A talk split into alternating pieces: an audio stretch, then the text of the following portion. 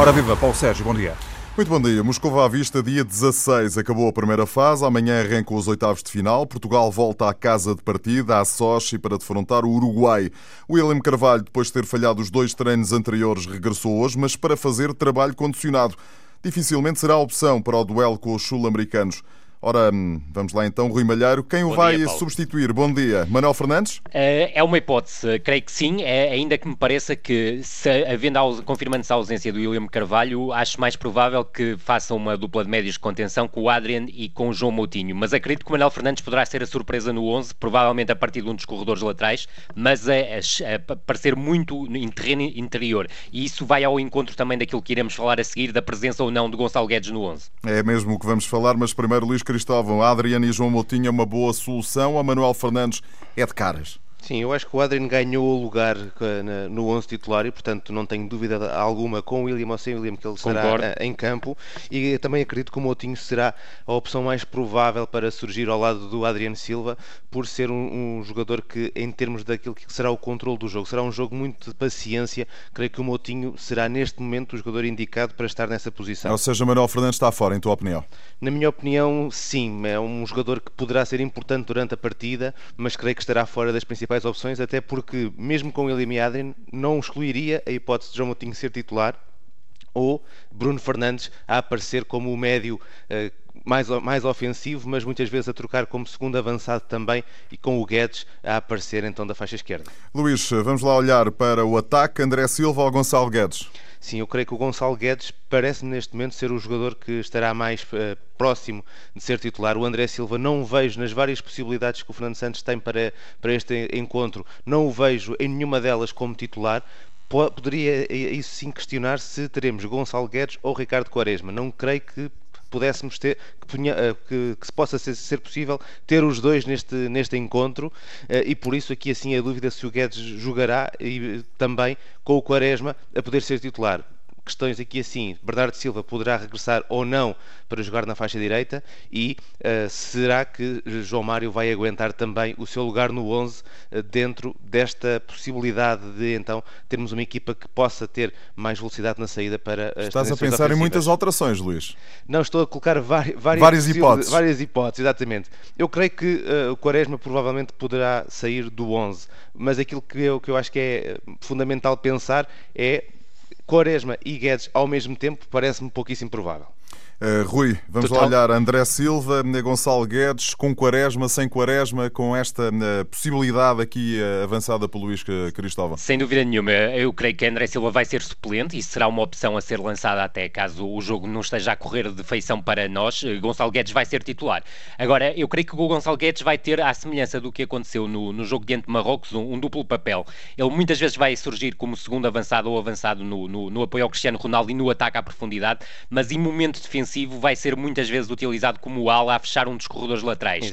E, e, essa é a grande questão da, da, seleção do Uruguai, uma das duas, se quisermos, principais da, da, seleção do Uruguai, é qual será a dupla de laterais. Se jogará Cáceres à direita e Laxalt à esquerda, que eu creio que é a mais consistente de todas, até porque Laxalt é um jogador que oferece um ataque à profundidade e largura, como não oferece outro lateral nesta seleção, ou se Cáceres as vai jogar no corredor esquerdo, e aí Ricardo Quaresma teria mais hipóteses à partida Exato. se for esse o pensamento de, de, Fernando Santos, porque Quaresma oferece eh, também largura e profundidade, se quisermos, ou verticalidade até, e Cáceres iria ter muitas dificuldades num contra um, ficando Varela do, do lado direito. E esse será um ponto determinante, porque Gonçalo Guedes ou irá fazer o acompanhamento de Laxalt, e aí eu creio que ele será fundamental, ou o acompanhamento de Varela, ainda que aí me pareça que seja menos importante esse acompanhamento.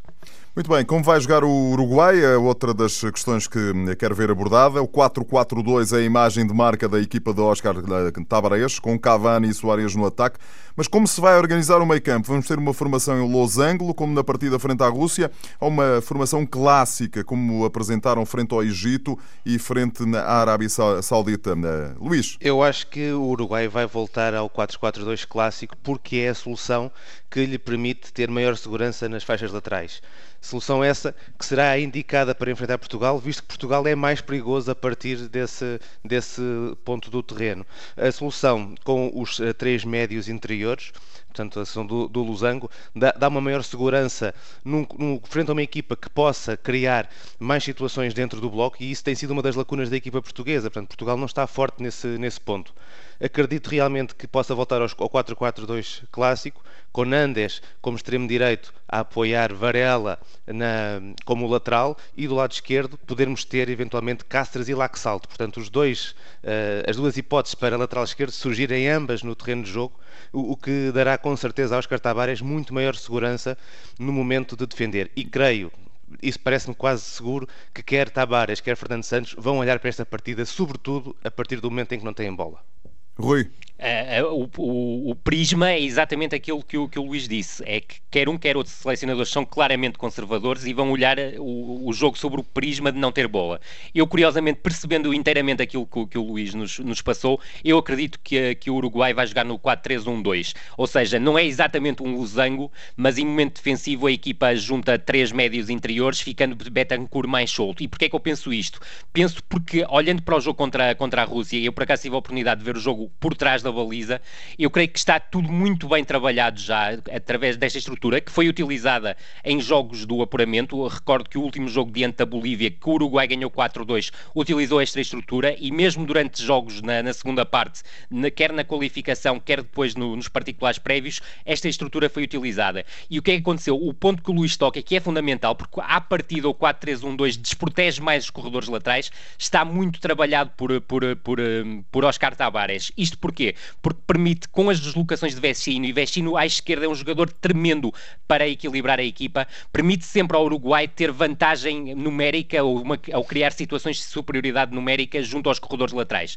Para além disso, o 4-4-2 parece-me ter um problema que foi visto uh, nos, nos, jogos uh, iniciais deste Campeonato do Mundo diante de Egito e da Arábia Saudita. É que a seleção uruguaia fica completamente divorciada da bola e com o 4-3-1-2 há maior capacidade para uh, fazer combinações curtas, ainda que esta seleção seja uma seleção que tende muito a bater jogo longo nas, nas suas duas referências ofensivas e para além disso parece-me que em 4-4-2 esta equipa tem um problema, que é a questão do, do, jogador que ocupa o corredor esquerdo, ou seja, o médio ala esquerdo. Eu creio que Cristiano Rodrigues, que até não entrou mal no último jogo, uh, já não tem andamento para este Isso. tipo de, de, competição e o, e o, de, o, o, o Arrascaeta, que é um jogador que eu acho de grandíssima qualidade, Mas é claramente mais talhado para o corredor central. Exatamente. Meus senhores, dois duelos que destacariam neste eh, Portugal-Uruguai. Luís Cristóvão, começo por ti. Bem, o principal duelo creio que se, vão aparecer nas, nas, nas, bolas paradas e que são duelos entre Godin e Jiménez, se, se ele estiver disponível para, para jogar sim. amanhã,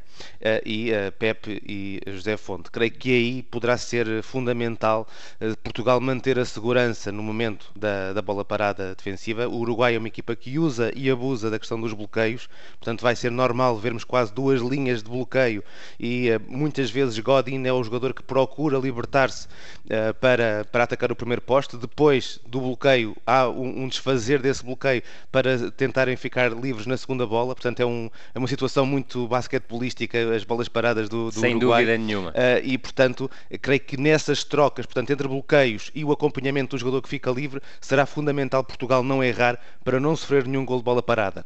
Rui. O Uruguai marcou sempre bolas paradas e por gols, isso é fundamental. 5 gols, 5 gols, bola parada, exatamente. O Luís tocou no ponto essencial. Eu creio que um, um, dos pontos mais fortes desta seleção uruguaia, se não mesmo mais forte, são os lances de bola parada. E há o movimento dissuador, dissuasor do Cavani a atacar o primeiro poste, que é muito importante, quer para o, quer para o ataque ou um primeiro desvio ou depois à segunda bola. Sendo que Soares faz um movimento oposto, ataca isso. o segundo poste. E os cantos são normalmente direcionados para a zona de penalti, onde aparece tal como o Luís estava a referir há pouco, o Godinho e o Jiménez, com mais um ou dois jogadores, porque às vezes coloca seis. Agora, do outro lado, também parece que vai ser muito interessante, porque nós até agora ainda não vimos até que ponto o processo defensivo do Uruguai é falível ou não. E eu pois. creio que é falível, não só no momento de transição defensiva, que é claramente o mais fraco desta seleção, mas também nas bolas paradas defensivas, porque apesar de ter jogadores muito altos, a tendência que esta equipa tem para fazer referências individuais creio que poderá uh, justificar que nós, em ações de antecipação, possamos